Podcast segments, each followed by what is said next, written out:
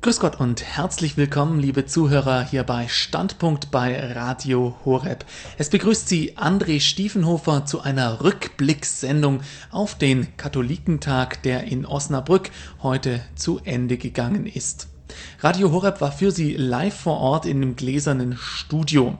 Sie hören diese Rückblickssendung auf der 92,4 in München sowie in ganz Deutschland über Kabel und Satellit und mit dabei ist auch Radio Maria in Südtirol.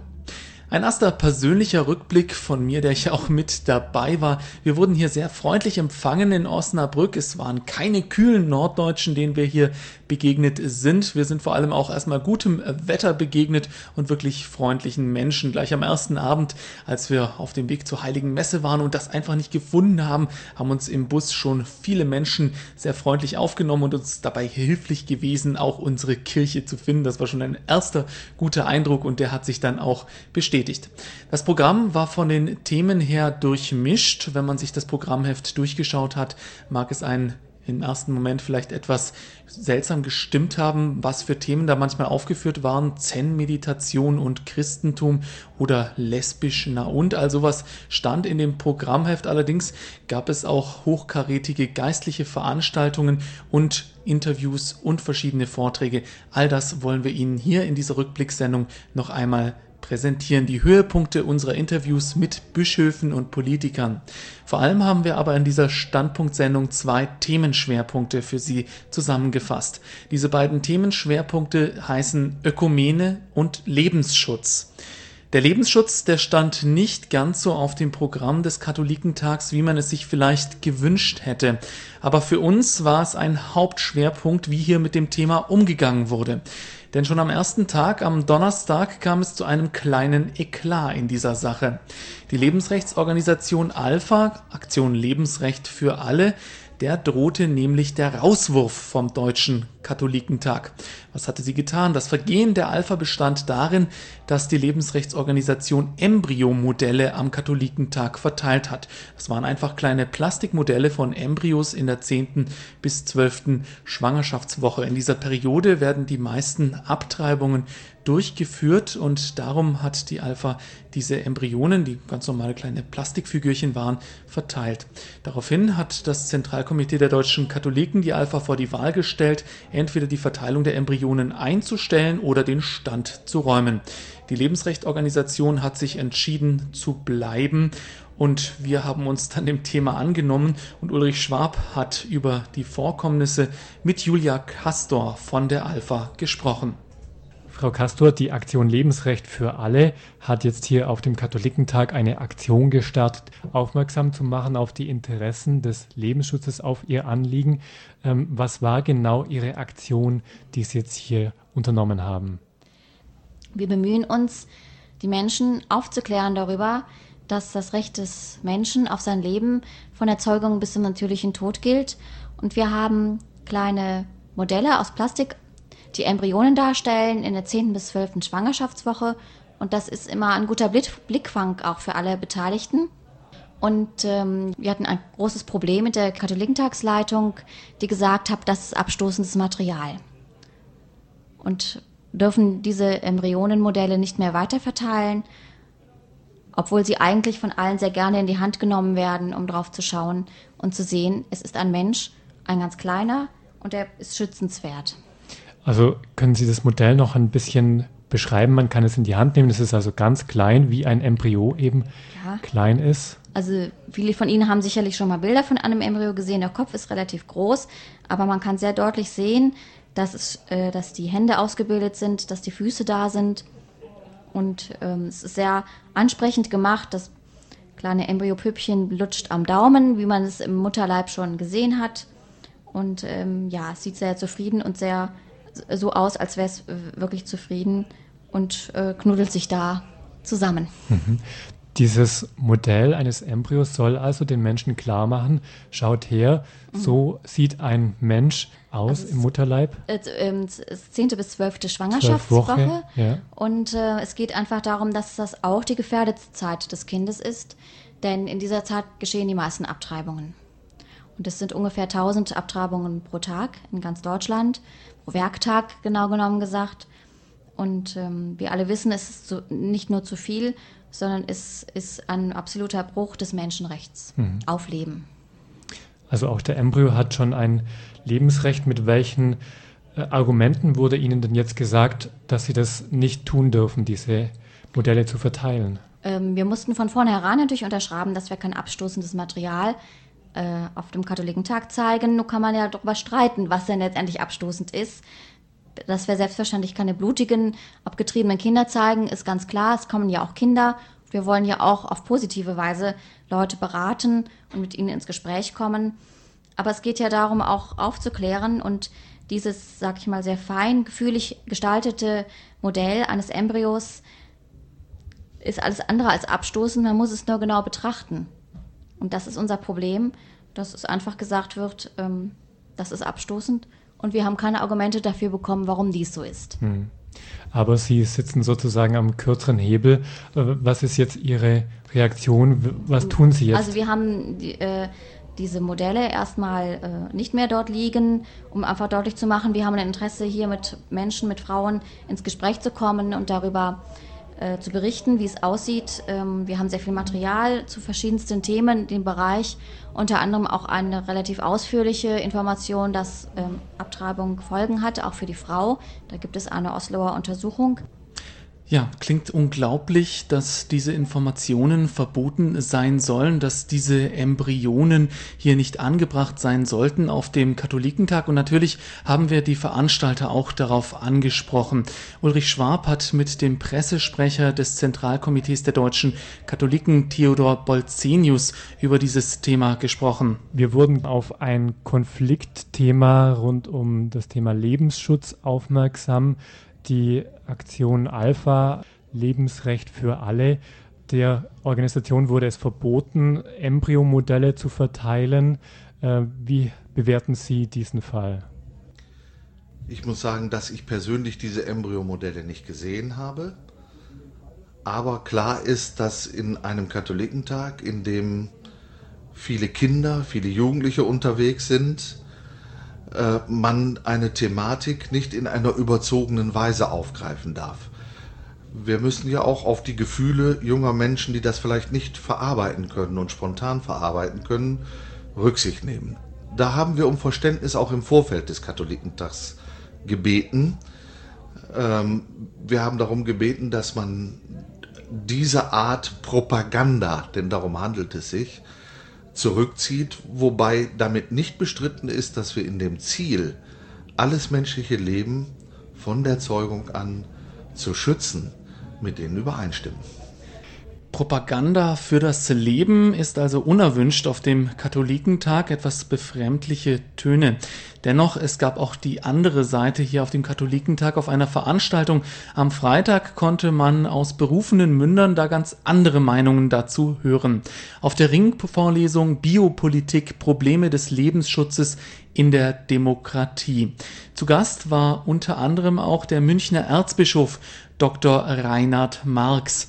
Er maß dem Thema Lebensschutz höchste Wichtigkeit zu und machte in seiner Ansprache klar. Das ist auch ein Thema der christlichen Gesellschaftslehre geworden, weil dieses Thema des Lebensschutzes sich wirklich ausweitet auf die Frage Menschenwürde, wie setzen wir Menschenwürde durch, was bedeutet der Mensch im Sinne der großen Fragen Kants in den Prolegomena zu seiner Logikvorlesung ein berühmtes Zitat, das viele von Ihnen kennen. Was kann ich wissen? Was darf ich hoffen? Was muss ich tun? Was ist der Mensch? Und dann schließt er diese vier Fragen ab mit der äh, klaren Behauptung und klaren Schlussfolgerung. Aber all diese Fragen sind zusammengefasst in der letzten Frage. Was ist der Mensch? Alles hängt von dieser Frage ab. Wenn wir sie nicht in richtiger Weise beantworten, gibt es auch keine logischen Schlüsse in allen anderen Bereichen. Das war für ihn eine ganz klare Ausgangsposition und die kann man äh, unmittelbar teilen. Was ist der Mensch? Wir haben es eben schon gehört. Auch im Blick auf den ungeborenen Menschen gibt es eben, um mit Robert Spemann zu sprechen, der heute Nachmittag noch seine Vorlesung hält, gibt es eine Phase im menschlichen Leben, wo der Mensch ein Etwas ist und kein Jemand. Genau darum geht es letztlich auch in der Frage der Biopolitik und Bioethik. Ich nenne das Wort, 40 Jahre ist es sehr humane vitae. Ich glaube, wir dürfen das nicht vergessen. Natürlich, wenn ich an meine eigene Zeit denke, ich war damals ja noch jung, Schulsprecher, äh, wir waren eigentlich gegen diese Enzyklika. Und in den 70er Jahren, auch als Student, hat man gesagt, naja, muss man das so formulieren? Geht das nicht ein bisschen anders? Ist das noch à jour? Ist das auf der Höhe der Zeit? Hat die Kirche da nicht irgendwo den Anschluss an die Zeit verloren? Ich muss sagen, nach 40 Jahren sehe ich das natürlich etwas anders. Nicht nur, weil ich Bischof bin und vielleicht da äh, eine besondere Verpflichtung habe, sondern weil wir die Zeit eben jetzt genauer betrachten können. Humane Vitae, die Argumentation brauchen wir hier jetzt nicht im Einzelnen aufzulisten, ob jeder Satz in jeder Argumentation so äh, äh, lehramtlich unfehlbar ist. Das ist eine andere Frage. Aber die Zielrichtung war ja, Sexualität und die Weitergabe des Lebens dürfen wir nicht auseinanderreißen. Das ist die Zielrichtung. Da gibt es viele, viele Diskussionspunkte darüber, wie das auszusehen hat. Aber diese Zielrichtung, glaube ich, hat eigentlich eher an Stärke gewonnen wieder. Wir haben dann in Folge dieser Enzyklika Humane Vitae, und da müssen wir jetzt, du hast ja zu Recht gefragt, also wie hat die Kirche in Deutschland darauf reagiert? Äh, natürlich wie alle anderen auch zurückhaltend und irgendwie war es uns peinlich, das Ganze. Es war uns irgendwie peinlich. Und jetzt muss man das umschiffen, das Ganze. Also ich sage das ohne Werturteil, einfach aus meiner Lebensgeschichte heraus. Und so ähnlich war es dann auch in dem Dokument Donum Vitae, das äh, die Glaubenskongregation herausgegeben hat, wo es zum ersten Mal um die Frage der In-vitro-Fertilisation ging. Also im Gefolge von Humane Vitae kann ich eigentlich den Zeugungsakt von der menschlichen Sexualität trennen. Und da hat das Lehramt gesagt, äh, die Glaubenskongregation in einem, einem Text, nein, das kann ich nicht. Es ist nicht möglich, sozusagen das rauszulösen und dann das künstlich in einer bestimmten Weise, möglicherweise sogar noch in heterologer Insemination, äh, miteinander zu verbinden. Dieses Dokument ist eigentlich nicht aufgenommen worden. Auch darüber kann ich mich äh, erinnern, haben wir heftig gestritten, sodass man zumindest einen Common Sense in der deutschen Moraltheologie hatte. Die Fachleute können mir nachher widersprechen, dass die homologe Insemination, das heißt, wo ein Ehepaar, das nicht in der Lage ist, aus welchen Gründen auch immer ein Kind zu zeugen, doch ein gemeinsames Kind haben könnte, erlaubt sei. Wir sind also über das hinausgegangen, in der Regel, die Moraltheologen, was in diesem Dokument steht, denn da ist klar gesagt, dass es nicht erlaubt ist. Also eine Diskussion, die wir irgendwie so breit nicht geführt haben, würde ich sagen. Wir haben das Dokument gelesen, aber wir haben es nicht in der ganzen Schärfe begriffen, was es bedeutet, tatsächlich Sexualität die Hingabe von Mann und Frau in der Ehe zu trennen oder überhaupt diese Hingabe von Mann und Frau zu trennen von der Zeugung des Lebens, was am anderen Ort stattfinden kann, was auch im Reagenzglas stattfinden kann. Und dann natürlich die Abtreibungsdiskussion, die tatsächlich in der Bischofskonferenz, ich war damals junger Weihbischof, kam dazu, zu heftigsten Debatten und zu schweren Diskussionen geführt hat. Ähm, nicht über die Frage der Abtreibung, denn da war die Kirche, es wurde auf die Anfangsdemonstrationen, an denen ich mich als junger Student auch beteiligt habe, hingewiesen, sondern in der Frage, wie können wir in einer pluralen Gesellschaft, da sind wir bei der, bei der Gesellschaftslehre, bei der christlichen Gesellschaftslehre, im Sinne eines Minus Malum, das kleinere Übel so implantieren, dass dennoch deutlich wird, wir sind gegen Abtreibung, wir beteiligen uns aber an einem System, was wir zwar ablehnen, was aber, wenn wir es in rechter Weise tun, möglicherweise verhindern könnte, dass Schlimmeres passiert. Ich sage das nicht jetzt, um Heiterkeit hervorzurufen, sondern das ist kompliziert. Und äh, es ist schwierig, da eine eindeutige Antwort zu finden. Und wir haben, äh, glaube ich, unter dem Strich, da bin ich durchaus den römischen Interventionen dankbar, äh, lernen müssen, dass es in einer pluralen Gesellschaft vielleicht doch das Entscheidende ist, gibt es ein einmütiges Zeugnis der Kirche in einer Sache wie dem Lebensschutz oder könnte der Eindruck entstehen, wir sprechen hier mit unterschiedlichen Positionen, die die Bischöfe nicht hatten, aber die durchaus von außen her so interpretiert wurden. Das hat uns bis in die jüngste Zeit sicher auch intensiv beschäftigt. Es gibt jetzt eine klare Einmütigkeit der Bischofskonferenz Da sehe ich keine Probleme. Auf der anderen Seite würde ich auch sagen, wir haben als Kirche auch gelernt. Auch das muss ich sagen. Es ist nicht so, als könnte man als Kirche immer sagen, wir haben es ja immer schon gewusst. Unsere Position hat sich seit 2000 Jahren nicht verändert und fertig. Ich will das auch am Beispiel der Abtreibung nennen. Natürlich haben wir lernen müssen als Kirche, dass die Abtreibung nicht nur eine Frage des Strafrechtes ist, sondern dass es da um mehr geht. Oder wir haben lernen müssen, auch die kirchliche Öffentlichkeit, die kirchliche Gemeinschaft, wir können das Leben nicht schützen ohne die schwangeren Frauen. Ich glaube schon, dass das Anfang der 70er Jahre oder Ende der 60er Jahre für viele in der Kirche nicht so eindeutig klar war, dass wir das im Prozess gelernt haben und dass das auch für uns unbestritten ist, dass nicht das Instrument des Strafrechts alleine, das hat auch seine Bedeutung, selbstverständlich Leben schützen kann, dass es eigentlich um mehr geht. Und dann kommt hinzu bei der Diskussion die Enzyklika Veritatis Splendor von Johannes Paul II., die möchte ich auch noch erwähnen, die ebenfalls weitgehend von vielen Moraltheologen in Deutschland nicht rezipiert wurde, in ihrer Grundaussage. Also das muss man einfach einmal festhalten, dass es Intrinsice Malum gibt, dass es nicht ein immerwährendes Minus Malum und Abwägung gibt, sondern dass es bestimmte Verhaltensweisen gibt, die immer verboten sind, unabhängig von der Frage, ob ich abwägen kann und da was Besseres daraus kommt. Und das geht ganz besonders im Blick auf diese Lebensschutzfragen. Das ist im Veritatis Splendor sehr deutlich unterstrichen. Klare Standpunkte, die der Münchner Erzbischof Dr. Reinhard Marx vorgetragen hat bei der Ringvorlesung Biopolitik Probleme des Lebensschutzes in der Demokratie hier am Rande des Katholikentags in Osnabrück. Der Nachredner nach Bischof Marx war der Salzburger Weihbischof Dr. Andreas Laum. Sein Thema, das war die katholische Kirche und die Biopolitik in Österreich. Doch Laun hatte mehr zu sagen. Hören Sie sein ungewöhnlich deutliches Statement für den Lebensschutz. Dass die Politik der Natur des Menschen Rechnung tragen sollte, ein uralter Gedanke, der übrigens heute äh, fröhliche Urstände feiert, weil äh, wir einen anderen Begriff haben für Naturrecht, den wir alle kennen und der sehr treffend ist, den wir nur nie auf uns Menschen anwenden, sondern auf die Tiere. Wir reden nämlich von einer artgerechten Haltung der Kühe und der Hunde und sonst was. Und wenn Sie das auf den Menschen übertragen, haben Sie die Biopolitik. Was, wie müssen wir den Menschen halten?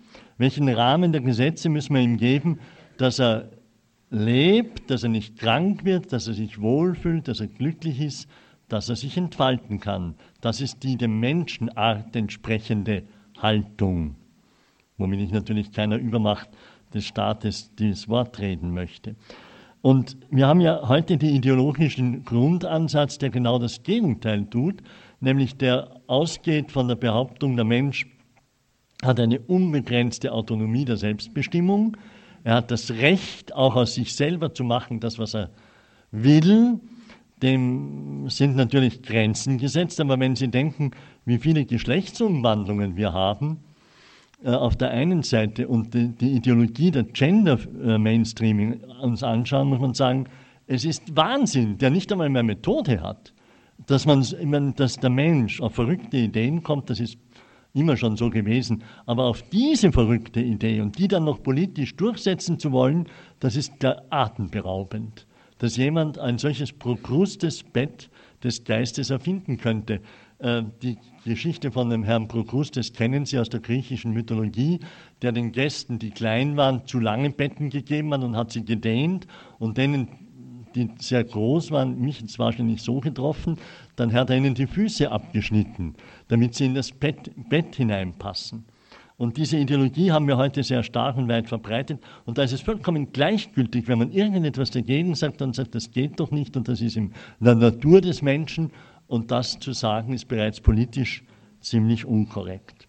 Und vor dieser Situation stehen wir. Wir haben eine, eine diese eigentlich wir ringen von unserer Tradition her um diese artgerechte Haltung des Menschen, eine gesunde, wirklich menschenfreundliche Biopolitik zu machen und die andere Seite zieht mit aller Gewalt ins Gegenteil hinein. Und da könnte man übrigens die ganzen modernen Wahnsinnigkeiten, die auf diesem Gebiet äh, wir vorfinden, könnte man äh, messen an dem Wort der Heiligen Schrift Und äh, was Gott verbunden hat, soll der Mensch nicht trennen. Und es ist ein ständiges Trennen von dem, was Gott verbunden hat. Der, mein Vorredner hat angesprochen, das Stichwort von humane Vite und die In-vitro-Fertilisierung, die ja nur zwei Seiten einer Medaille sind. Nicht? Das eine Mal trennt man, um angeblich die Liebe sozusagen unbelastet von der Zeugung zu haben. Und auf der anderen Seite zeugt man, aber ohne den Liebesakt.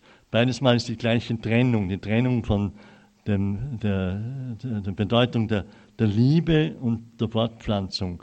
Und so könnte man in andere Richtungen gehen, auch wo man sagt, auch die, die Homo-Ehe und andere Verrücktheiten. Immer wieder ist es Trennung, Trennung, Trennung von dem, was eigentlich zusammengehört und was unter dem Satz steht, was Gott verbunden hat, soll der Mensch nicht trennen.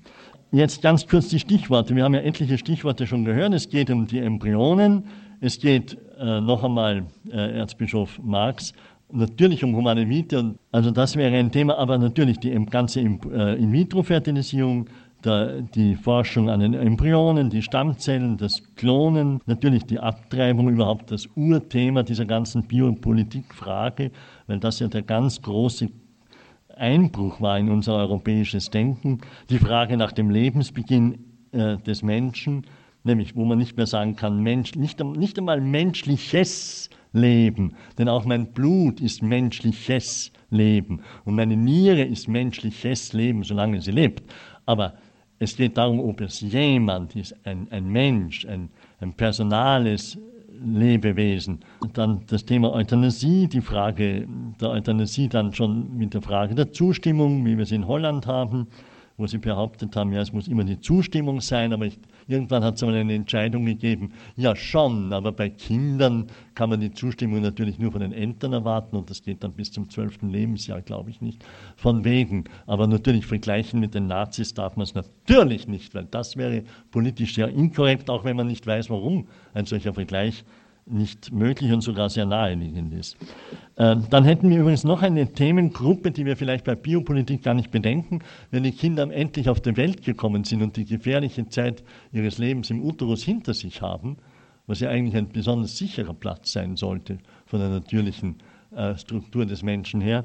Aber wenn sie das hinter sich haben, dann kommt die Frage der Krippendiskussion, und die nächste ist dann die Sexualerziehung in der Schule. Die nenne ich nämlich deswegen, weil ich eigentlich entsetzt bin, seit mir das bewusst geworden ist, mit welch unglaublicher Vehemenz der Staat seine Kompetenz und seine Autorität ausdehnen will. Der Staat, der wirklich äh, brutal nach der Kindererziehung greift und die, äh, das, das, das Elternrecht, was auch etwas ist, was die Kirche immer verteidigt, äh, wirklich übergeht, übergeht, übergeht. Und mir scheint, äh, lieber Bischof Marx, du musst sagen, ob das bei euch in Deutschland auch so ist, bei uns schlafen die Bischöfe in dieser Frage tief, weil, weil ich, aber ich habe in der Frage eigentlich ein bisschen mitgeschlafen, das muss ich zugeben.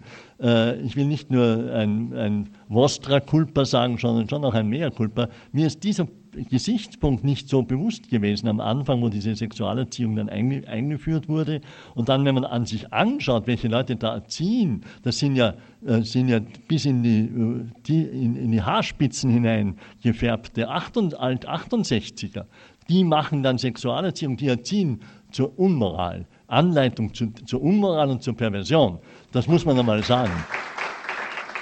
Und ich habe neulich ein Interview gelesen im Komma. Blöderweise habe ich diesen, das Heft dann im letzten Augenblick liegen lassen mit einem Interview aus einem deutschen SPD-Politiker, der sagt, wir müssen den, den Leuten, erstens einmal dürfen sie nicht mehr als zwei Kinder haben, das wollen wir überhaupt nicht haben. Familie ist sowieso eine, eine bürgerlich spießige Angelegenheit. Und außerdem müssen wir die Eltern ähm, äh, übergehen und dass wir in dem Sinne der Parteien politisch korrekt erzogen werden. Und dann versteht man, dass die Krippendiskussion nicht nur eine wirtschaftliche Frage ist, sondern auch eine, ein sehr totalitäres Denken verbirgt, nämlich die Eltern weg und der Staat krallt sich die Kinder möglichst früh, um sie korrekt, politisch korrekt zu erziehen. Und dann äh, noch ein, ein Punkt, der eigentlich auch noch zu dieser artgerechten Haltung gehört, und zwar artgerechte Haltung, äh, meine Damen, der Frauen. Ich finde, es wird immer geredet von der Frauenbewegung und der Befreiung der Frau und genau das Gegenteil läuft. Man muss es nur erkennen und aufdecken. Man erlaubt der Frau nicht mehr, dass sie einfach Freude hat, daran, Mutter zu werden. Das darf sie gar nicht denken, dass das etwas wirklich Schönes ist. Man, man, erstens einmal, man, man schafft eine Situation, wo sie sehr oft in diese Notlagen kommen, wo sie an die Abtreibung denken und dann in die Abtreibung hineingedrängt werden. Also äh, das, das Schlimmste machen, was für eine Mutter überhaupt denkt, weil sie ihr eigenes Kind zu töten. Das darf sie nicht einmal denken, dass das Kinder sind, sondern sie muss glauben, das Absurde, das gegen jeden wissenschaftlichen Befund seiende, das sei doch noch gar kein Kind. Ich habe einmal im österreichischen Fernsehen eine Diskussion erlebt mit Frauen, die abgetrieben haben und, ähm, und der, der, Diskussionsleiter hat am Anfang gesagt, aber bitte, wir verwenden nicht diesen äh, Begriff des Kindes. Den hat er verboten. Keine einzige Frau, die da anwesend war, hat das durchgehalten. Jeder ist es dann irgendwann in dem Stundengespräch herausgerutscht, dass es doch ihr Kind war. Und das hat man den Frauen, äh, das ist wie ein, wie eine, ein ungeheurer Druck, der auf sie ausgeübt wird, eine, eine Gehirnwäsche, der sie ständig unterworfen ist, dass sie das nicht darf und dass das doch anders ist und dass das ihr gutes Recht ist. Und außerdem, kaum hat sie das Kind aber doch auf die Welt gebracht, äh, kommt man, klopft der Staat schon wieder an ihre Türe und sagt, so, und jetzt gehst du aber möglichst schnell wieder arbeiten, denn wir haben ja eine Krippe für dich, die kannst du mit deinen Steuern ohnehin selber bezahlen, kostet mehr als das, was du brauchen würdest, aber das geben wir dir nicht. Du hast Arbeiten zu geben, die Industrie braucht dich. Und schon, und schon, wir müssen sagen, bitte, was macht denn einen Menschen wirklich unabhängig? Und wenn wir die Freiheit der Frau wollen, dann müssen wir endlich dieses verdammte Geld geben, das sie braucht. Und wenn wir alles bezahlen, in Deutschland, in Österreich, alles bezahlen wir. Und die wunderbare und wichtige, für uns so notwendige Arbeit der Kindererziehung, die bezahlen wir nicht. Das ist wirklich eine tiefe Ungerechtigkeit. Und diese, diese Länder Europas, und unsere Politiker, wo man sich fragt, was sie im Kopf eigentlich drinnen haben, ob sie noch irgendwas haben von Denken, Vorausdenken in die Zukunft. Äh, den wichtigsten Rohstoff, den wir brauchen würden, den wir dringend brauchen würden, wo uns jede Statistik sagt, das ist die Katastrophe von morgen und übermorgen, den vernichten wir jeden Tag. Man muss sich nur mal vorstellen, dass ein anderer Rohstoff wäre, das Wasser, was wir bekanntlich dringend brauchen, oder das Öl. Und wenn, da, wenn wir nur eine Ölquelle hätten und wir sagen, naja, aber das macht nichts, die fackeln wir ab, äh, verstehen Sie, oder das Wasser, das Trinkwasser würden wir in, ins Meer leiten, weil wir sagen, das stört uns, da bauen wir eine Autobahn, da können wir kein Wasser brauchen. Kein Mensch würde so reden. Wir würden ein strenges Verbot machen, Wasser zu verschwenden. In Wien gab es, kann ich mich erinnern, bei einer Trockenperiode das Verbot, das Auto zu waschen und den Garten zu spritzen. Bestraft wirst du, wenn du es machst. Aber Kinder kannst du wegmachen, weil die brauchen wir ja nicht.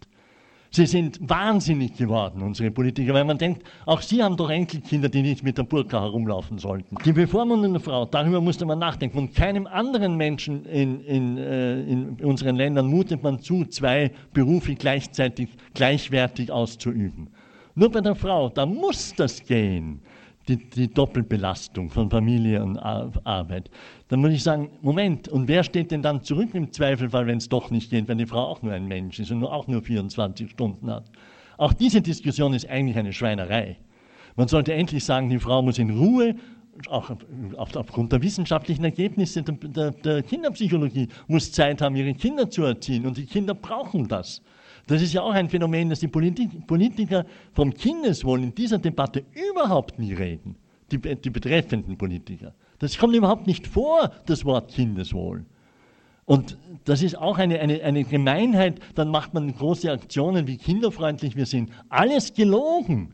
Die Frage, was das Kind wirklich braucht, wird überhaupt nicht gestellt. Und das Kind braucht, das zeigt uns doch die Erfahrung und hoffentlich auch Ihre eigene Erfahrung, meine Damen und Herren, es braucht so notwendig eine Mutter.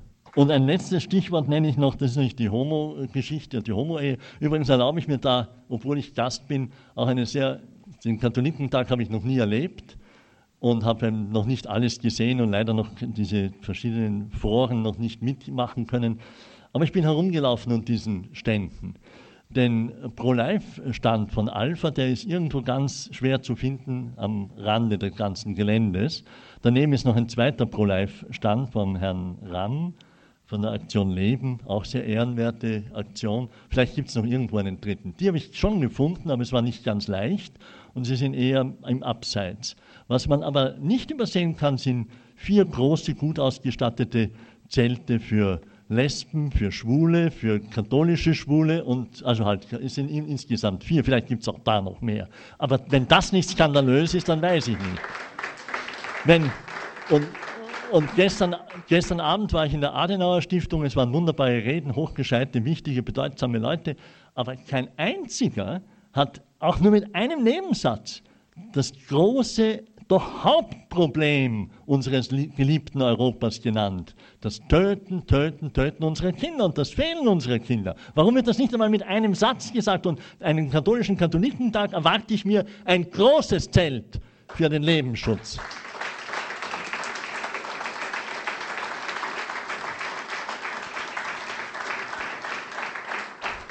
Meine, wir haben in den 70er Jahren die Debatte gehabt, die Fristenlösung wurde vorgeschlagen von der, einer kleinen Gruppe, einer kleinen Gruppe sozialistischer Frauen. Jeder hat gesagt, ja, ja, die können schon reden. Denkst du, sie haben nicht nur geredet, sie haben es durchgesetzt.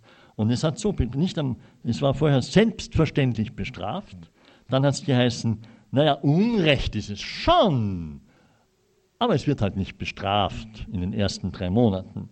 Dann hat es geheißen, weil die Leute haben gesagt, naja, das heißt, es ist erlaubt. Dann hat es geheißen, erlaubt. Dann haben auch die Politiker gesagt, es ist natürlich erlaubt. Und dann ist der nächste Schritt gekommen, dass man auf einmal gehört hat, es ist ja ein Menschenrecht. Und die Politiker haben gesagt, wir werden doch alles tun, damit die Menschenrechte auch eingehalten und ausgeübt werden können. Und unsere Landeshauptfrau, die wir seit kurzem einigen Jahren haben, hat als erste ihrer Aktionen natürlich die Abtreibung im Landeskrankenhaus von Salzburg etabliert. Ein Krankenhaus, das seinerzeit vom Erzbischof äh, von Salzburg gegründet worden ist. Was für eine Wehmut überfällt einen, wenn man das dann wahrnimmt. Aber bitte, meine Damen und Herren, mit dem Menschenrecht auf Abtreibung ist es ja noch gar nicht getan. Jetzt muss auch noch der Steuerzahler mitzahlen. Da hat es, das hat, ist eine Forderung des EU-Parlaments, nicht nur in Deutschland, wo das schon äh, praktiziert wird und bei uns auch. Und jetzt geht es aber noch einen Schritt weiter. Wir sind noch immer beim Slippery Slope, wir sind immer noch im Rutschen. Weil jetzt ruft man wieder nach Strafe.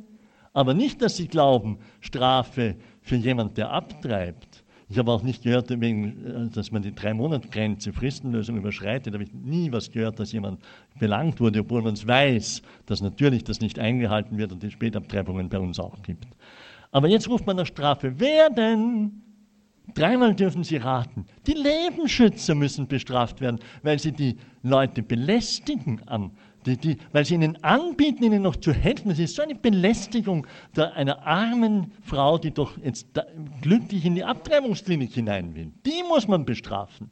Das hat man noch nicht ganz durchgesetzt, nur hat man schon ein erstes kleines Gesetz gemacht. In Wien gibt es das Weg, Wegschiebegesetz der Lebensschützer von den Eingängen der Abtreibungsklinik. Und es ist, hat mir eine Frau gesagt, aber es ist doch aggressiv, wie die vorgehen. Sag ich, bitte sagen Sie mir, ich kenne meine Freunde vom Lebensschutz, kenne ich alle. Wer ist da aggressiv? Was machen Sie? Ja, da haben Sie so einen Plastikembryo in der Hand. Sage ich, entschuldigen Sie, das nennen Sie aggressiv? Gehen Sie doch an einem unserer Zeitungskioske vorbei. Da sehen Sie ganz andere Sachen als ein Plastikembryo. Und übrigens, damit Sie nicht glauben, dass Sie jetzt auf der Insel der Seligen leben, der Alpha-Stand hat mir erzählt, Sie dürfen von der Leitung des Familie, also des Katholikentages her die, diese Plastikembryonen auch nicht austeilen. Das ist nämlich irgendwie, wie haben Sie es genannt, irgendwie anstößig. Na bitte, anstößig. Schau her, der große Eifer für das Leben. Wie rührend. Es könnte anstößig sein. Pfui! Aber wissen Sie, da packt mich eine solche Wut. Äh, ich hab, wenn ich noch Zeit habe, gehe ich eh hin und helfe denen das austeilen. Das Pfui des Bischofs, das blieb nicht ungehört. Die Lebensschützer durften immerhin bleiben hier auf dem Katholikentag. Aber ein seltsamer Nachgeschmack blieb. Der Lebensschutz war also nach Meinung von Weihbischof Andreas Laun unterrepräsentiert auf dem Katholikentag. Er hat sich dazu geäußert auf der Ringvorlesung Biopolitik Probleme des Lebensschutzes in der Demokratie am Freitag auf dem Katholikentag. Sie haben eingeschaltet bei Radio Horeb in der Standpunkt-Sendung. Wir blicken zurück auf den Deutschen Katholikentag, der von Mittwoch bis heute in Osnabrück stattgefunden hat. Ein Thema, das sehr im Mittelpunkt stand, das war die Ökumene. Gespräche waren dazu angesetzt und der Vorsitzende der Ökumene-Konferenz der Deutschen Bischofskonferenz, der Regensburger Bischof Gerhard Ludwig Müller, er bestritt vehement, dass die Ökumene-Gespräche auf der Stelle treten oder gar auf Eis lägen. Ich konnte mit Bischof Müller über seine Erwartungen an die Ökumene-Gespräche auf dem Katholikentag sprechen. Osnabrück hat sich ja im Vorfeld als Stadt der Ökumene präsentiert. Die Ökumene scheint hier recht gut zu funktionieren. Was erwarten Sie sich denn von diesen Gesprächen? Ja, man sagt natürlich Münster und Osnabrück als Städte, wo der westfälische Friede geschlossen worden ist, aber das ist dann doch mehr ein politischer Hintergrund, mit dem wir heute eigentlich noch weniger zu tun haben, Gott sei Dank, dass da nicht Religion und Politik vermischen oder die Religion auch benutzt wird für politische Interessen. Äh, aber dieser historische Bezug ist dennoch irgendwie anregend, kann Impuls äh, sein, dass wir auf dem Weg der Ökumene gut weitermachen. Dann ist doch der Wille Jesu Christi, dass alle eins sein, wie er mit dem Vater eins ist, damit die Welt glaube, dass er der Gesandte Gottes ist, der Messias. Äh, und deshalb ist, glaube ich, doch sehr wichtig, dass die Ökumene nicht stagniert, sondern in guten Sinne nach vorne geht. Der Westfälische Frieden hat den Dreißigjährigen Krieg beendet und für die nächsten paar hundert Jahre die politische Grundlage geschaffen, sozusagen. Also das war schon etwas, was in die Zukunft hineingewirkt hat. Können die Ökumene-Gespräche, die jetzt hier in Osnabrück stattfinden, auch so etwas Ähnliches auslösen? Ja, das glaube ich jetzt nicht. Das ist jetzt so eine kurze Begegnung. Da können nicht die Fragen dogmatischer Art äh, gelöst werden, die ja auf weltweiter Ebene anstehen und seit Jahrhunderten äh, zur Debatte stehen, aber es kann trotzdem ein kleiner Schritt getan werden im Sinne einer Bestandsaufnahme äh, und auch äh, einer Akzentuierung, welcher Richtung wir besonders jetzt die Gemeinsamkeit suchen können. Im Hinblick auf den Ökumenischen Kirchentag 2010, welche Schritte sind da noch zu tun in der Ökumene, damit das nicht einfach nur ein Miteinander feiern wird, sondern auch ein Aufeinander zugehen?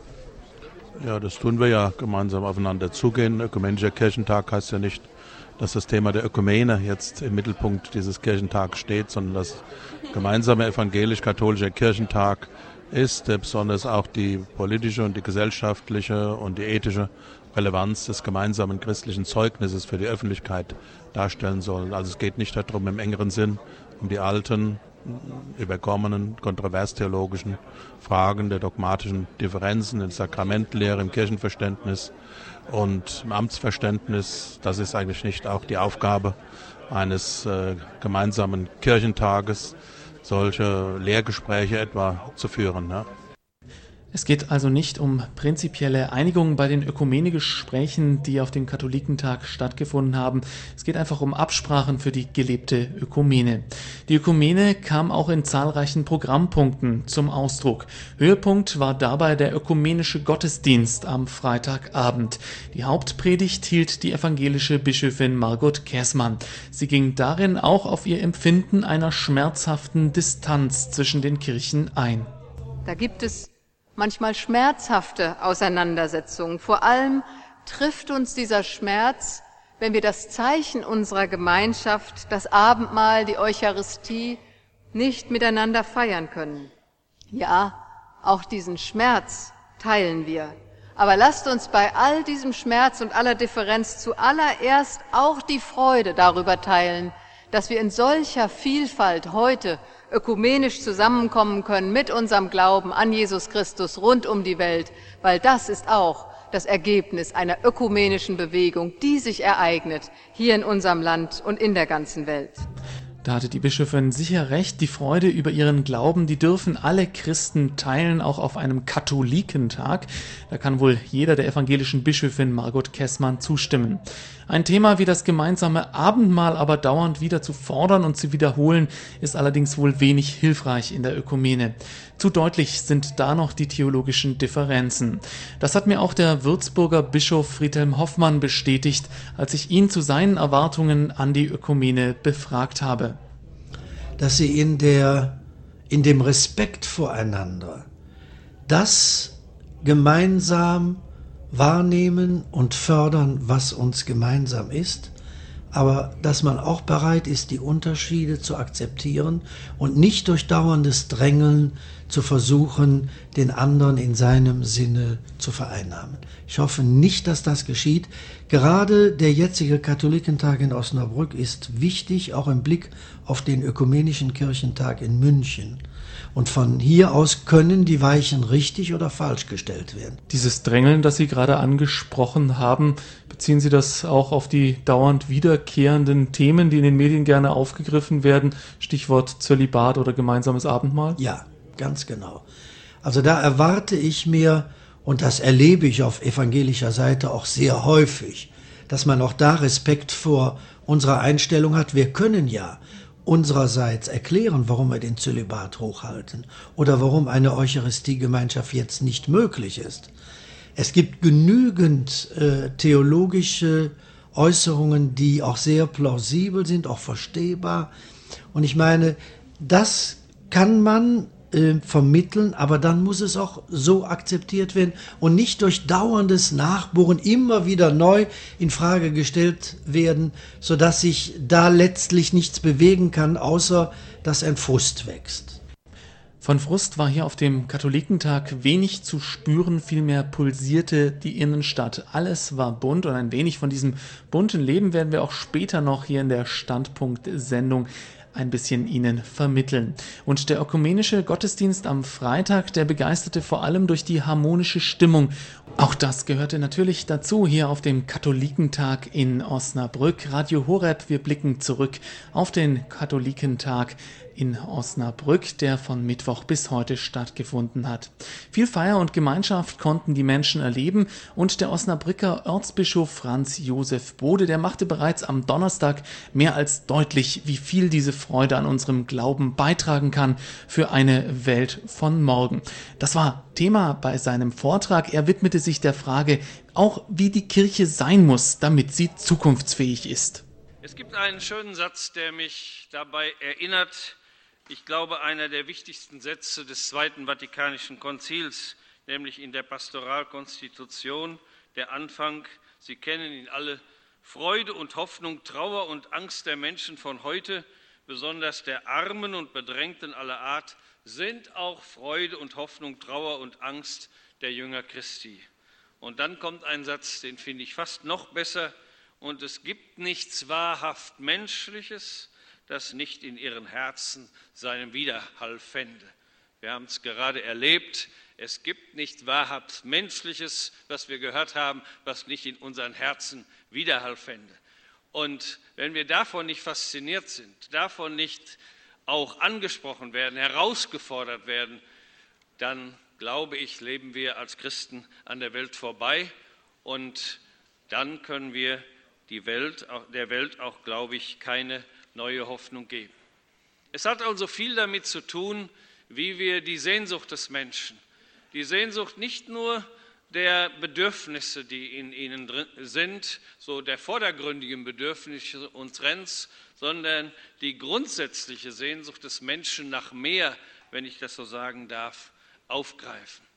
Denn ich glaube, dass sich mehr und mehr, wenn ich das so sagen darf, die Tendenz auch breit macht, es muss im Leben mehr als alles geben, was wir haben, kaufen, machen und ergattern können, damit wir nur ja nichts verpassen.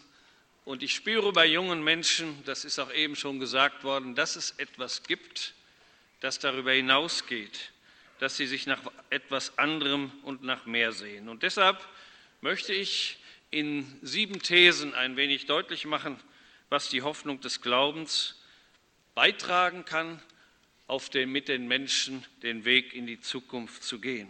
Die erste These, dass die Hoffnung des Glaubens ansetzt bei der Sehnsucht des Menschen. Das habe ich gerade schon deutlich gemacht.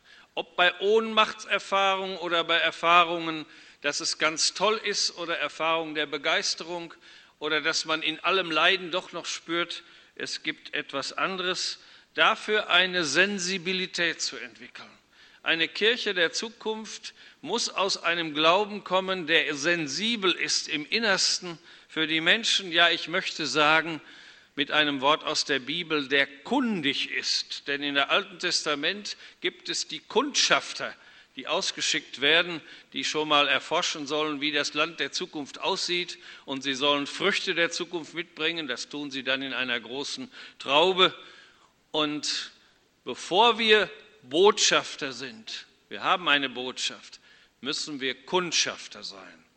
Damit fängt alles an. Wenn wir nicht wach sind, Ohren und Augen und Herz für das haben, was die Menschen bewegt, in der Vielfalt, die wir jetzt schon im ersten Teil unserer Veranstaltung gehört haben, wird es schwer sein. Also eine missionarisch anziehende, gewinnende, über sich hinausschreitende Kirche muss sich den Grundsehnsüchten des Menschen stellen, ja einen gewissen Resonanzboden für, dafür sein, denn es soll ja das Menschliche in uns Widerhall finden. Den Blick natürlich darüber hinaus zu wenden, nach oben und nach vorn, aber eben nicht ohne den Blick nach unten zu den Marginalisierten, den Hoffnungslosen. Das spirituelle Potenzial dafür ist vielleicht noch gar nicht genug ausgeschöpft. Damit hängt eng die zweite These zusammen. Christliche Hoffnung ist realistisch genug, um neben dem Licht auch das Dunkel wahrzunehmen. Hoffnung kann nicht über Misslingen und Scheitern und Enttäuschung und Tod hinwegreden sondern sie muss, sie muss sich nicht vor diesen, wir werden nicht vor diesen Situationen bewahrt, sondern sollen uns darin bewähren, wie ein großer Theologe gesagt hat, wir haben nicht eine Mystik der geschlossenen Augen, wo wir ganz in uns uns kehren, sondern eine Mystik der offenen Augen, die wahrnimmt, was die Menschen bewegt. Oder wer eine Gottesleidenschaft entwickeln kann, will, kann es nur auch wenn er eine Mitleidenschaft mit den Menschen entwickelt. Und deshalb können wir ja das Kreuz im Christlichen nur ein Zeichen der Hoffnung nennen, weil dort einer den Weg bis ins letzte Scheitern des Menschen, bis in die Dunkelheit mitgegangen ist. Und zwar nicht ein Mensch, sondern Gott selbst. Und deshalb in, der, in dem Moment keiner mehr allein gelassen ist.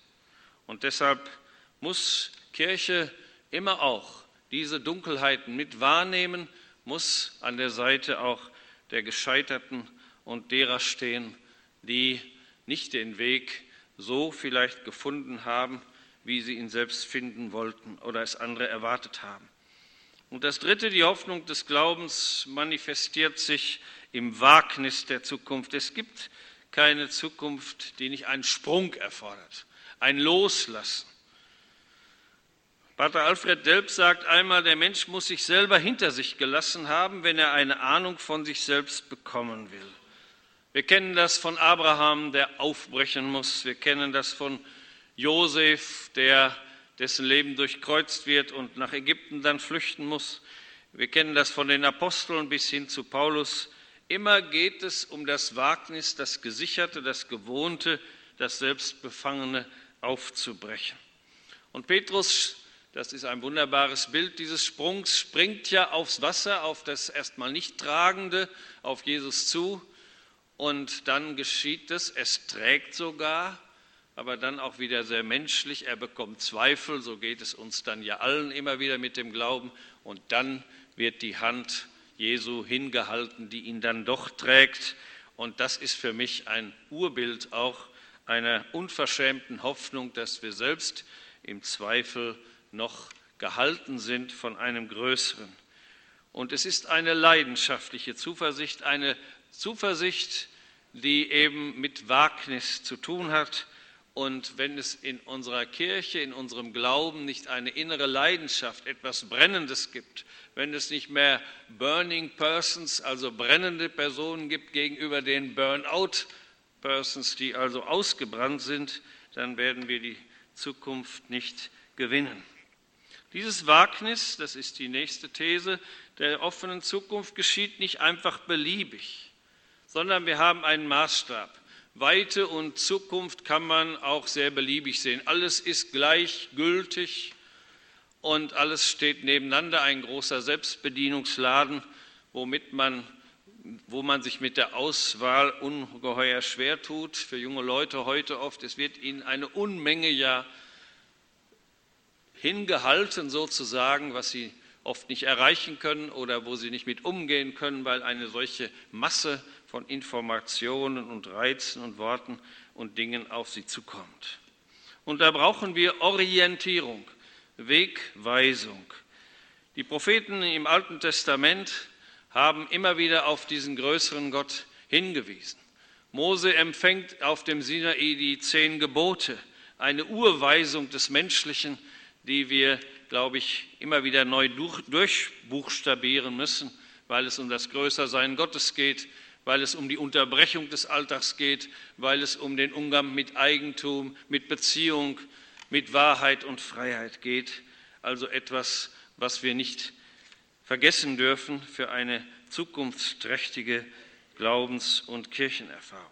Und der neue Mose, Jesus, stellt ein Lebensprogramm auf, die Seligpreisungen am Anfang der Bergpredigt, das Alphabet sozusagen eines zukunftsträchtigen Lebens, in dem Armut und Einfältigkeit für Gott öffnen, Trauernde Trost finden, Gewalt nicht mehr reagiert, in dem Gerechtigkeit, Barmherzigkeit, Transparenz, Lauterkeit und Frieden das Leben prägen.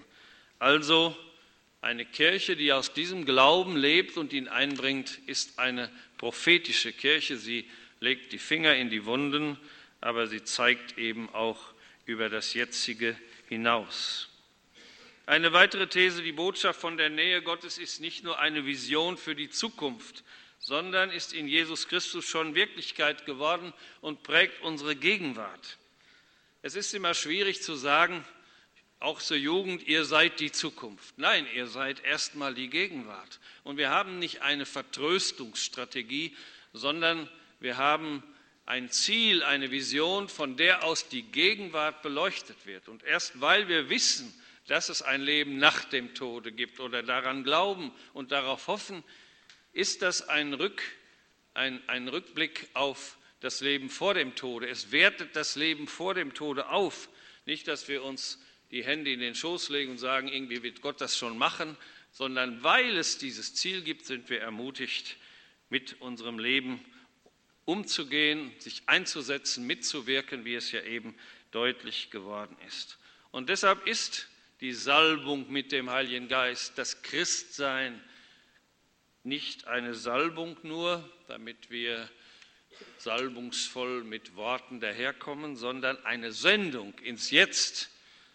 Das wird am deutlichsten bei der Vorstellung Jesu im Lukasevangelium, wo er in Nazareth kommt und sagt, der Geist des Herrn ruht auf mir, er hat mich gesalbt und er hat mich gesandt den Armen die frohe Botschaft zu bringen, die Niedergeschlagenen aufzurichten, die, den Blinden Augenlicht und Perspektive zu geben und all das, was da steht. Und dann schließt Jesus an, heute hat sich dieses Wort erfüllt, nicht im Morgen erst, sondern heute. Das heißt, Kirche muss in diesem Sinn geistesgegenwärtig sein und darin eben barmherzig. Und auf keinen Fall eingeschlafen. Ein Plädoyer für die Zukunft des Glaubens war das von Osnabrücks Bischof Franz Josef Bode. Radio Horeb mit der Standpunkt-Sendung. Wir blicken zurück auf den Deutschen Katholikentag hier in Osnabrück. Ein Fest des Glaubens, das waren zumindest die Gottesdienste auf dem 97. Deutschen Katholikentag in Osnabrück. Heute ist er zu Ende gegangen und wir bei Radio Horeb in der Standpunkt-Sendung blicken zurück auf diese Tage des Glaubens, diese Tage der Gemeinschaft.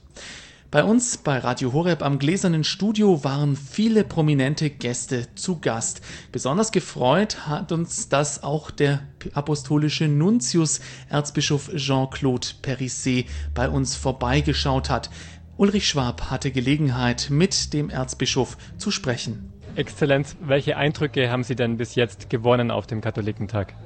Als Nuntius hier in Deutschland, es freut mich an diesem Katholikentag äh, festzustellen, dass die Kirche in Deutschland nicht nur bunt ist mit allen den verschiedenen Laiengruppen, mit Priestern, Ordensleuten, Werken und so weiter und die Bischöfen, aber die ist auch äh, voll Hoffnung.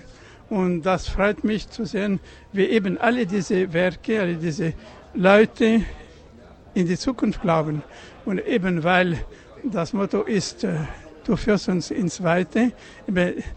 diese Weite ist Gott selber, der unsere Hoffnung ist. Deshalb ist für mich, sind für mich diese vier Tage hier in Osnabrück äh, äh wie eine Ermutigung und äh, eine Freude, dass ich auch mitmachen kann als Nuntius. Wenn man dieses Motto jetzt auch auf die Zukunft der Kirche bezieht, ins Weite als in die gute Zukunft der Kirche, was sind denn da die größten Herausforderungen für die Kirche in Deutschland? Die größten Herausforderungen für die Kirche in Deutschland, wir für die ganze Kirche, ist, dass wir an Christus glauben. Und dass wir Christus in der Mitte haben und äh, er ist in uns, er ist vor uns, er ist unter uns.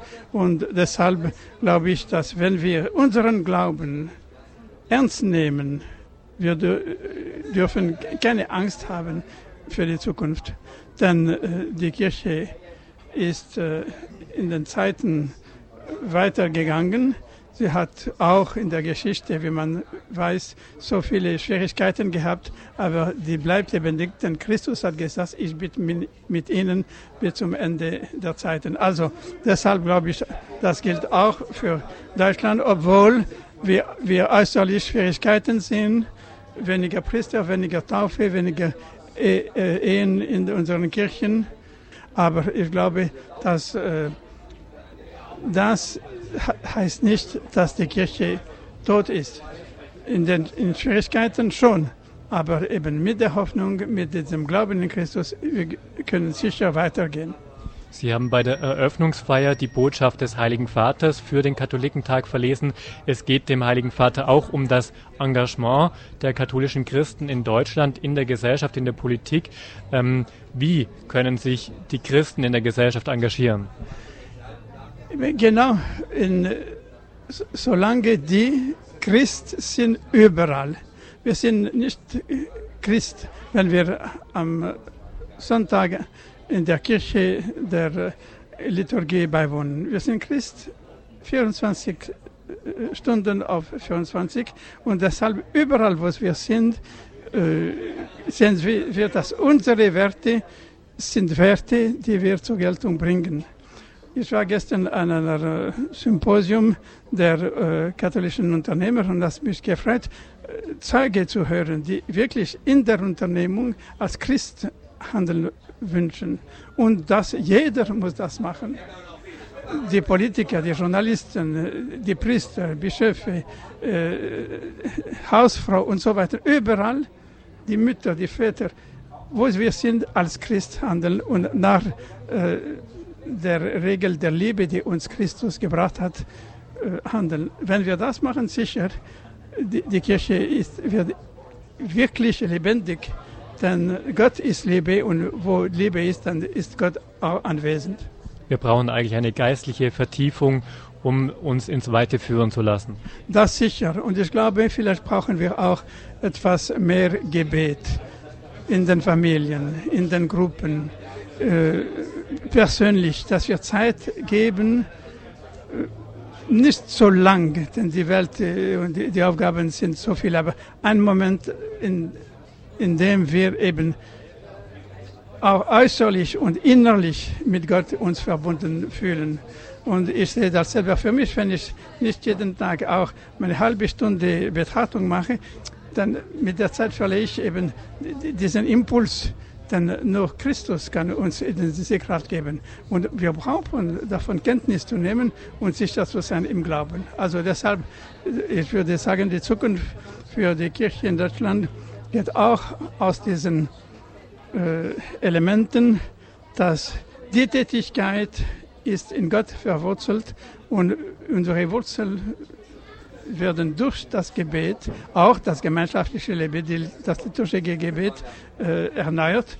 Und so werden wir sicher eine lebendigere Kirche haben hier in Deutschland. Der apostolische Nuntius in Deutschland, Erzbischof Jean-Claude Perisset, war das am Stand von Radio Horeb im gläsernen Studio. Ulrich Schwab hat mit ihm gesprochen. Viele Bischöfe waren bei uns zu Gast und fast alle sprachen den Gläubigen Mut zu. Doch auch Politiker haben wir ins Radio Horeb Mikrofon sprechen lassen. Bereits am ersten Tag hat unser Mitarbeiter Peter Kiesel den SPD-Vorsitzenden Kurt Beck abgefangen. Der SPD auch hier beim Katholikentag. Schön, dass Sie hier sind. Mit welchen Erwartungen sind Sie hergekommen? Also zuerst mal bin ich als katholischer Christ hier und äh, ich habe noch nicht gehört, dass es da Abgrenzungen nach Parteien gegeben hat. Zumindest habe ich es in der Bibel nicht gelesen bisher. Und äh, zum Zweiten bin ich mit der Erwartung da eines interessanten Erlebnisses. Ich finde das Motto des Katholikentages, dieses äh, Hinaussenden der Menschen in die Weite, das passt wirklich in ganz besonderer Weise auf die Herausforderungen, in denen wir stehen. Gute Andacht, alles Gute. Danke. Ein kurzes Statement des SPD-Vorsitzenden Kurt Beck. Zeit für ein ausführliches Interview hatte sich sein Amtskollege, der niedersächsische Ministerpräsident Christian Wulff, genommen. Ulrich Schwab konnte mit ihm auf dem Katholikentag über seinen Glauben sprechen und was ihn vor allem auf den Katholikentag getrieben hat. Herr Ministerpräsident Wulff, Sie sind selbst Katholik und Osnabrücker. Sie sind in dieser Stadt aufgewachsen. Wie erleben Sie denn jetzt Ihre Heimatstadt als Gastgeber und Teilnehmer des Katholikentags?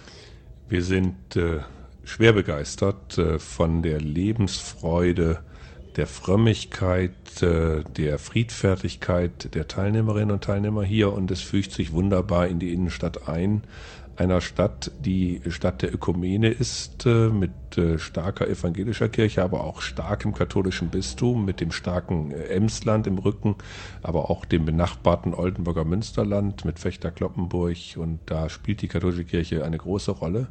Auf der anderen Seite sind wir auch Stadt des Friedens. Wir haben Erich Maria Remarque, Felix Nussbaum, Ludwig Windhorst, andere hochgehalten, die viel für sozialen Frieden oder Frieden der Völker getan haben, für den Ausgleich gesorgt haben. Und gerade die Antikriegsliteratur von Erich Maria Remarque hat diese Stadt sehr geprägt. Natürlich auch der Westfälische Frieden, äh, wo das Verhältnis der Konfessionen untereinander und zum Staat seinen neuen Anfang nahm.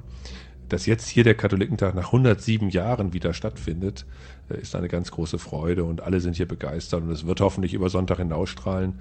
Die Menschen fragen ja eh nach Weltjugendtreffen oder äh, Kirchentagen, warum sind die Menschen nicht immer so, wie sie während der Kirchentage sind? Es ist einfach ein schöneres Leben, wenn man überall freundliche Menschen trifft und in Bussen und Bahnen und so weiter gut behandelt wird. Mhm.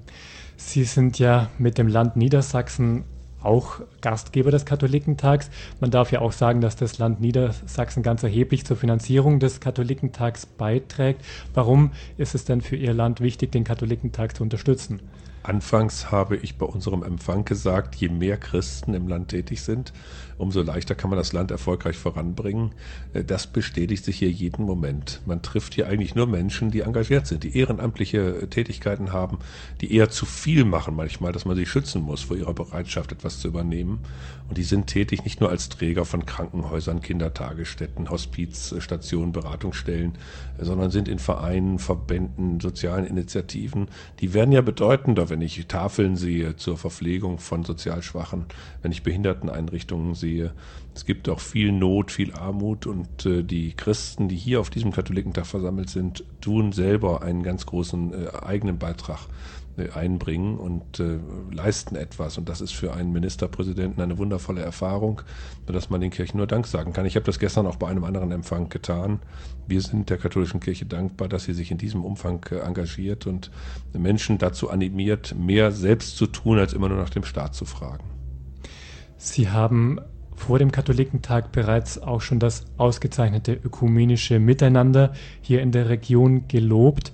Ähm, erzählen Sie doch den Auswärtigen, die vielleicht dieses ökumenische Miteinander auch gar nicht so selbstverständlich kennen. Warum funktioniert es hier denn so gut? Ich glaube, dass der Grund für das gute Miteinander historisch begründet ist. 1648 äh, wurde hier in der Stadt Osnabrück eine Regelung getroffen, dass immer der evangelische und der katholische Bischof sich abwechselten in der Führung hier des äh, Fürstbistumsbereichs. Äh, das ist fast einzigartig. Und auf der anderen Seite ist es die Tatsache, dass wir stark evangelisch die Mehrheit haben im Land. Die katholische Kirche ist hier in der Diaspora. Auf der anderen Seite haben wir starke katholische Gebiete.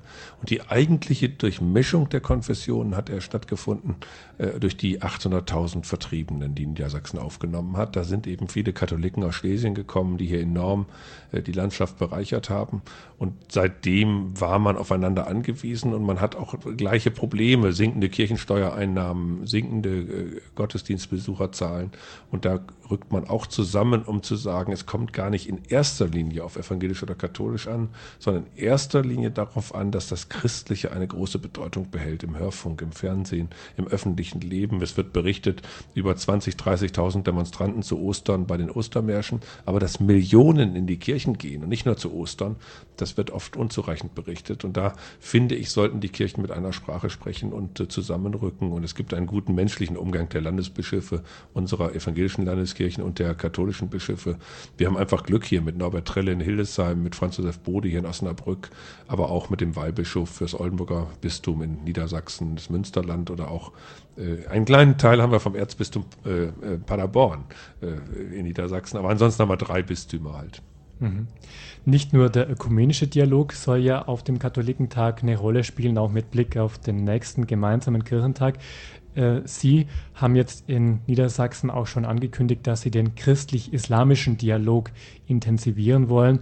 Sie wollen auch die Ausbildung islamischer Religionslehrer fördern. Wo sehen Sie denn Ansatzpunkte, wo dieser interreligiöse Dialog vorangetrieben werden muss? Ich glaube, dass wir für die katholische Kirche einen Nutzen insofern daraus ziehen, dass wir den Dialog vertiefen, weil sie Brücken nur bauen können, wenn sie feste Fundamente haben, wenn sie nicht im Schwemmsand gründen. Und man merkt doch gelegentlich, dass manche Muslime fest im Koran gründen, sondern dass wir schon sagen, das ist fundamentalistisch, das ist gefährlich. Und merken aber gleichermaßen, dass manche sich über die Vorteile der christlichen Religion für Europa, die christliche abendländische Tradition zu wenig Gedanken gemacht haben. Also, dass wir hier in der Region beispielsweise so erfolgreich sind mit der Wirtschaft, hat damit zu tun, dass wir sehr viel Mittelstand haben, sehr viel kleine Betriebe haben, sehr viel Verantwortlichkeit haben im Mittelstand. Und das ist oft der Ethik des Protestantismus entlehnt oder der katholischen Soziallehre. Im Emsland zum Beispiel ist die katholische Soziallehre von ganz großer Bedeutung seit Windhorst. Äh, und dort ist die Wirtschaft deshalb auch so erfolgreich, weil die einzelnen Unternehmenseigentümer und die Facharbeiter, die Mitarbeiter in den Unternehmen christlich geprägt sind. Und dieses sich vergewissern, dass wir wir dem Christentum viel zu verdanken haben und dass es viele Impulse geliefert hat. Das verfestigt die Fundamente und von einem festen Fundament aus kann man auch Brücken bauen zu anderen, anderen Auffassungen und die sind bitter nötig denn äh, die Muslime sind inzwischen die drittgrößte äh, Religionsgemeinschaft in Deutschland und äh, wir werden mit denen auskommen oder große gewalttätige äh, Konflikte haben und müssen deswegen sehen, dass wir zu einem solch geordneten Verhältnis wie zwischen Kirche und Staat im christlichen Bereich auch zu einem solch geordneten Verhältnis kommen zu den Muslimen. Und das wird ein weiter Weg sein. Es fehlt dort an Ansprechpartnern, es fehlt zum Teil auch an Bereitschaft, Kirche und Staat zu trennen und äh, staatliche Dinge wie das Grundgesetz, die Verfassung, die Gleichberechtigung der Frau, andere Dinge anzuerkennen. Das wird ein ganz weiter Weg sein, aber der muss gegangen werden. Mhm.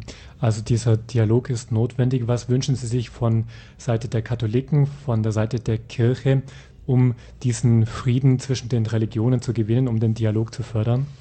Die katholische Kirche hat allen Grund, sehr selbstbewusst, sehr entschlossen, ihre Stimme zu erheben, auch uns Politikern gelegentlich die Leviten zu lesen, denn die katholische Kirche macht so viel, nimmt so viel Verantwortung wahr, dass sie das, weiß Gott, äh, zugestanden hat und sich leisten kann. Und dass die katholische Kirche ihre Stimme erhebt, überall und äh, deutlich macht, was sie erwartet, was sie bringt und, äh, und eben da ist und mutig und selbstbewusst da ist. Wenn wir jetzt zum Schluss nochmal aufs Motto des Katholikentags schauen, du führst uns hinaus ins Weite, dahinter steckt ja auch die Idee, dass man sich als Christ von Gott in eine gute Zukunft führen lässt. Braucht dieses Gottvertrauen auch in der Politik? Man braucht Gottvertrauen. Und mit Gottvertrauen ist man sehr viel bescheidener, äh, gelassener, in sich ruhender. Man spürt nicht, dass die ganze Verwaltung und die ganze Verantwortung, der ganze Staat auf einem selber ruht, sondern dass es da was Höheres gibt, eine Transzendenzbeziehung gibt und dass man da eingebunden ist. Also mir gibt das sehr viel Halt und sehr viel Unterstützung und ich bin auch da äh, den äh, Kirchen dankbar, dass sie uns ja hier auch stärken auf diesem Katholikentag bei den Diskussionen, Debatten. Es herrscht ja eine unendliche Toleranz, eine unendliche Bereitschaft, andere Meinungen gelten zu lassen, ohne dass das in Beliebigkeit abgleiten würde. Aber es herrscht ja so eine Bereitschaft, auch andere Positionen äh, wirken und gelten zu lassen. Und das ist sehr, sehr schön, diese Erfahrung. Und ich gehe also hier am Sonntag von diesem Katholikentag, ich bin ja fünf Tage hier, äh, in jeder Hinsicht gestärkt und motiviert und freue mich, dass es für Osnabrück, für Niedersachsen eine bleibende Wirkung haben wird und dass es aber auch für die Katholiken, die hier in Osnabrück gekommen sind, ein schönes Erlebnis war. Gemeinschaft äh, mit Gott zu feiern, Gottesdienste zu feiern, aber auch zu diskutieren und sich auszutauschen. Es war eine große Gemeinschaft hier auf dem Katholikentag in Osnabrück. Der niedersächsische Ministerpräsident Christian Wulff war das eben im Gespräch mit Ulrich Schwab. Mein Name ist André Stiefenhofer und wir schauen gemeinsam zurück auf das Programm des 97. Deutschen Katholikentages in Osnabrück. Heute ist er zu Ende gegangen. Viele Menschen haben diesen Katholikentag besucht. Deutlich mehr als 52.000 angemeldete Teilnehmer waren es allein am Freitag. Und am Freitagabend waren es 20.000 Jugendliche, die am Abend ein großes Konzert besucht haben. Es waren zwar keine christlichen Künstler, aber auch für christliche Jugendliche war eine Menge gebeten auf dem Katholikentag. Es gab zum Beispiel in der Nähe der Domschule hier in Osnabrück ein großes Gelände, auf dem sich die Jugendlichen richtig austoben konnten. Es gab eine eigene Bühne, viele Zelte, viele Vorstellungen, viele Projekte, über die sich die Jugendlichen informieren konnten. Eines dieser Projekte, das mir besonders aufgefallen ist, das war das Café Francesco von der franziskanischen Gemeinschaft. Das war ein Zelt, das mehr bot als das übliche, nämlich nur Kaffee, Kuchen und Musik. Ich habe mit dem Leiter des Café Francescos, Wolfgang Max Burggraf, über dieses Projekt gesprochen. Es ist eigentlich eine kleine Besonderheit für die Franziskaner und Franziskanerinnen in Deutschland, denn es gibt erst seit dem Weltjugendtag ein Netzwerk franziskanische Jugendarbeit und das ist die zweite Großveranstaltung nach dem Weltjugendtag, wo wir nicht nur Franziskaner, sondern die gesamte franziskanische Familie, das heißt Franziskaner, Kapuziner, Minoriten und viele franziskanische Frauenorden, wo wir zusammen unter dem Logo Clara Francesco ein Café anbieten, Workshops anbieten, ein Musiktanztheater anbieten. Und ich zeige Ihnen gerne mal, was hier konkret gemacht wird. Was mir halt gleich aufgefallen ist, normalerweise, wenn man hier auf dem Katholikentag herumläuft, dann bieten schon viele Krebs an, viele bieten Kaffee an, aber das war's dann auch. Bei Ihnen sehe ich, da kann man so richtig mitmachen. Das heißt ja auch franziskanische Spiritualität zum Anfassen.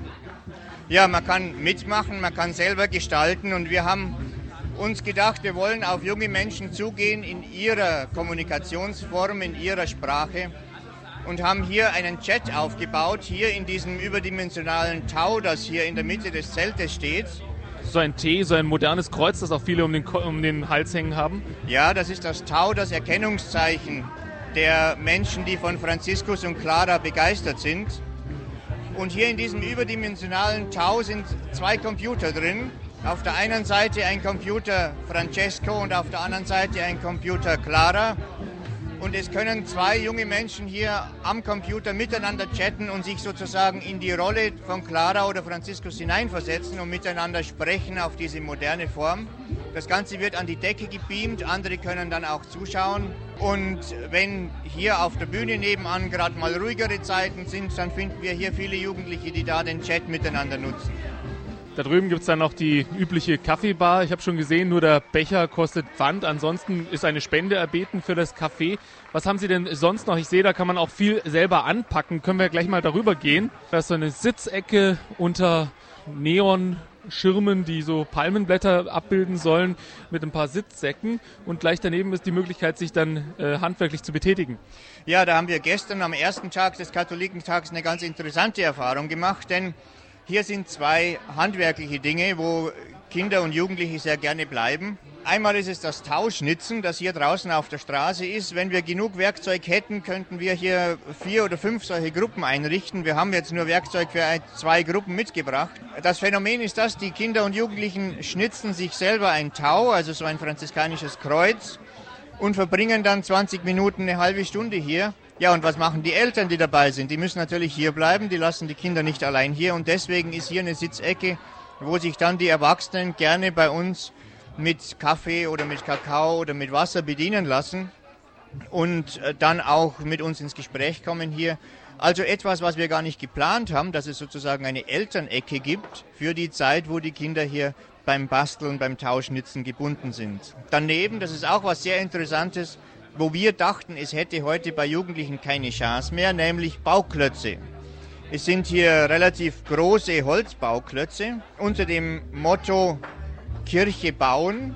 Das Ganze funktioniert so, man nimmt sich einen Bauklotz, schreibt etwas drauf, also ein Motto, eine Vision und dieser Bauklotz wird dann hineingebaut in einen Grundriss. Das heißt, es ist eine Kirche jetzt im Augenblick am Entstehen. Gestern ist in, innerhalb weniger Stunden eine Kirche entstanden, dann die wir auch fotografiert haben. Eine Bauklotzkirche? Eine Bauklotzkirche, ungefähr anderthalb Meter hoch und zwei Meter lang. Dann nachts haben wir die wieder auseinandergebaut, haben die Bauklötze abgewaschen und heute Morgen ging es eben wieder los. Also das Klischee, das man von Kindern und Jugendlichen hat, da muss man sich jetzt nicht immer so genau dran halten. Entstehen denn auch Gespräche mit den Jugendlichen oder bieten Sie einfach nur was zum Anfassen an, damit man sich ein bisschen ablenken kann auch? Wir wollen keine Gespräche aufdrängen. Aber wir haben eben die Möglichkeit, dadurch, dass wir so ein großes Team haben, dass immer Menschen hier sind, Franziskaner, Franziskanerinnen oder Laien, die dem Orden oder der Idee von Franziskus und Clara nahestehen, dass wir hier immer genug haben, die dann, wenn jemand ein Gespräch möchte, etwas fragen möchte, dann auch wirklich zur Verfügung stehen. Und ich sehe auch hier drüben, stellen Sie sich vor, die Franziskaner an so Schauwänden. Ist das denn auch von Interesse oder ist das eher so Tapete, die hier so klebt und die Jugendlichen interessieren sich nicht dafür? Die Jugendlichen interessieren sich schon dafür, obwohl die Jugendlichen natürlich eher die Bauklötze mit Kirchenvisionen beschriften wollen, als hier große Texte lesen. Aber es hat eine andere Bewandtnis mit diesen drei Plakatwänden, die hier hängen und die Idee von Franziskus und Clara hier beschreiben. Denn ähm, Ihre Frage war nicht ganz richtig. Es ist, geht nicht um Franziskaner, sondern es geht um die franziskanische Familie. Und wir haben hier extra ähm, Plakatwände ausgesucht, wo nicht der am meisten bekannte Männerorden der Franziskaner dargestellt wird, sondern wo bewusst auf die Idee von Franziskus zurückgegriffen wird und es beziehen sich ja viele Orden darauf. Viele Frauenorden, Männerorden. Und wir sind hier die Netzwerkinitiative Clara Francesco, ja eine Netzwerkinitiative dieser ganzen Gemeinschaften und darüber hinaus, das ist mir auch sehr wichtig zu sagen, von Menschen, die nicht Orden angehören, aber die eben von der Idee Clara und Franziskus in ihren Visionen äh, nachzufolgen begeistert sind. Und für all diese ist dieses Netzwerk offen und deswegen gab es schon eine Diskussion, hier nicht einseitig über einen Orden oder die Franziskaner zu berichten, sondern etwas zu gestalten, wo alle, die sich an Franziskus orientieren, sich zu Hause fühlen. Im Katholikentagsprogramm steht franziskanische Spiritualität zum Anfassen hier in Ihrem Café. Was ist denn Ihre Spiritualität und wie setzen Sie die hier konkret um? Spiritualität ist einen Raum zu schaffen, wo Menschen, die Visionen haben, diese Visionen entwickeln können. Spiritual Spiritualität ist nichts, was die Franziskaner jetzt den anderen aufdrängen wollen oder so wollen äh, oder es wollen, dass die anderen unbedingt so werden, wie die Franziskaner es sind, sondern sie wollen kreativ miteinander umgehen, mit den Menschen, die ihre Visionen mitbringen, mit den eigenen Visionen in Verbindung bringen und dann daraus etwas Neues entstehen lassen. Ich glaube, das ist eine Beschreibung von Dialog und Franziskus ist ja eigentlich der Begründer des Dialogs überhaupt, nämlich Dialog nicht als Schlagabtausch und Diskussion, sondern Dialog als in einer Pattsituation. Franziskus ist damals ja dem Sultan begegnet in der Zeit der Kreuzzüge, also dem, dem Herrscher des Feindes, hat die Begegnung gesucht, nicht mit dem Schwert und auch nicht im Streitgespräch, sondern eine kreative Situation, wo aus einer Pattsituation etwas entstehen kann. Und dazu braucht man Räume, die wirklich Freiheit lassen. Und das ist die Spiritualität der Franziskaner, zu sagen, immer dann, wenn es nicht weitergeht, in einem Konflikt zum Beispiel, bis hin zu Kriegen, dann Räume anzubieten, wo in der Kreativität etwas entstehen kann, an das vorher niemand gedacht hat. Das ist wirklich der Aufbruch des Dialogs und Franziskus ist das vorausgegangen. Und die Franziskaner, Franziskanerinnen und die Menschen hier, die sich an Franziskus orientieren, die haben das eigentlich gemeinsam, dass sie das Vertrauen haben, dass in diesem Dialog etwas entsteht, was niemand vorher ahnen konnte und was eigentlich ja dann doch ein Geschenk Gottes ist. Das ist die Spiritualität, Dialog, Offenheit, Vision, sich überraschen lassen. Und dann kommt das zum Anfassen. Wir geben etwas mit. Wir geben den jungen Menschen Taukreuze mit, kleine aus Holz. Wir haben viele mitgebracht. Gestern gingen allein über 1000 weg. Wir sind momentan dabei, Nachschub zu besorgen. Wir sind überrascht, wie gerne junge Menschen Taus für sich mitnehmen. Wir freuen uns sehr darüber. Und das, glaube ich, ist etwas, was man dann anfassen kann, auch um den Hals tragen kann. Und wir freuen uns, wenn unsere Visionen hier in diesem Zelt mit den Menschen sozusagen anhand von diesem kleinen Erinnerungsstück Tau dann in die Welt hinausgetragen wird und in das Leben dieser Menschen hineingetragen wird. Es war also auch ein junger Katholikentag, der 97. Deutsche Katholikentag in Osnabrück. Du führst uns hinaus ins Weite, das war das Thema des Katholikentages. Und dieses Thema, das kann man auch so sagen, war Programm. Es war ein breit gestreutes Programm und auch die Stände waren sehr weit gestreut von den Einstellungen der Standinhaber.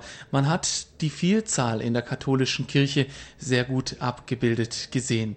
In dieser Sendung haben wir einen kleinen Rückblick auf die aus unserer Sicht Highlights des Katholikentages gewagt. Ich hoffe, dieser Rückblick hat Ihnen gefallen.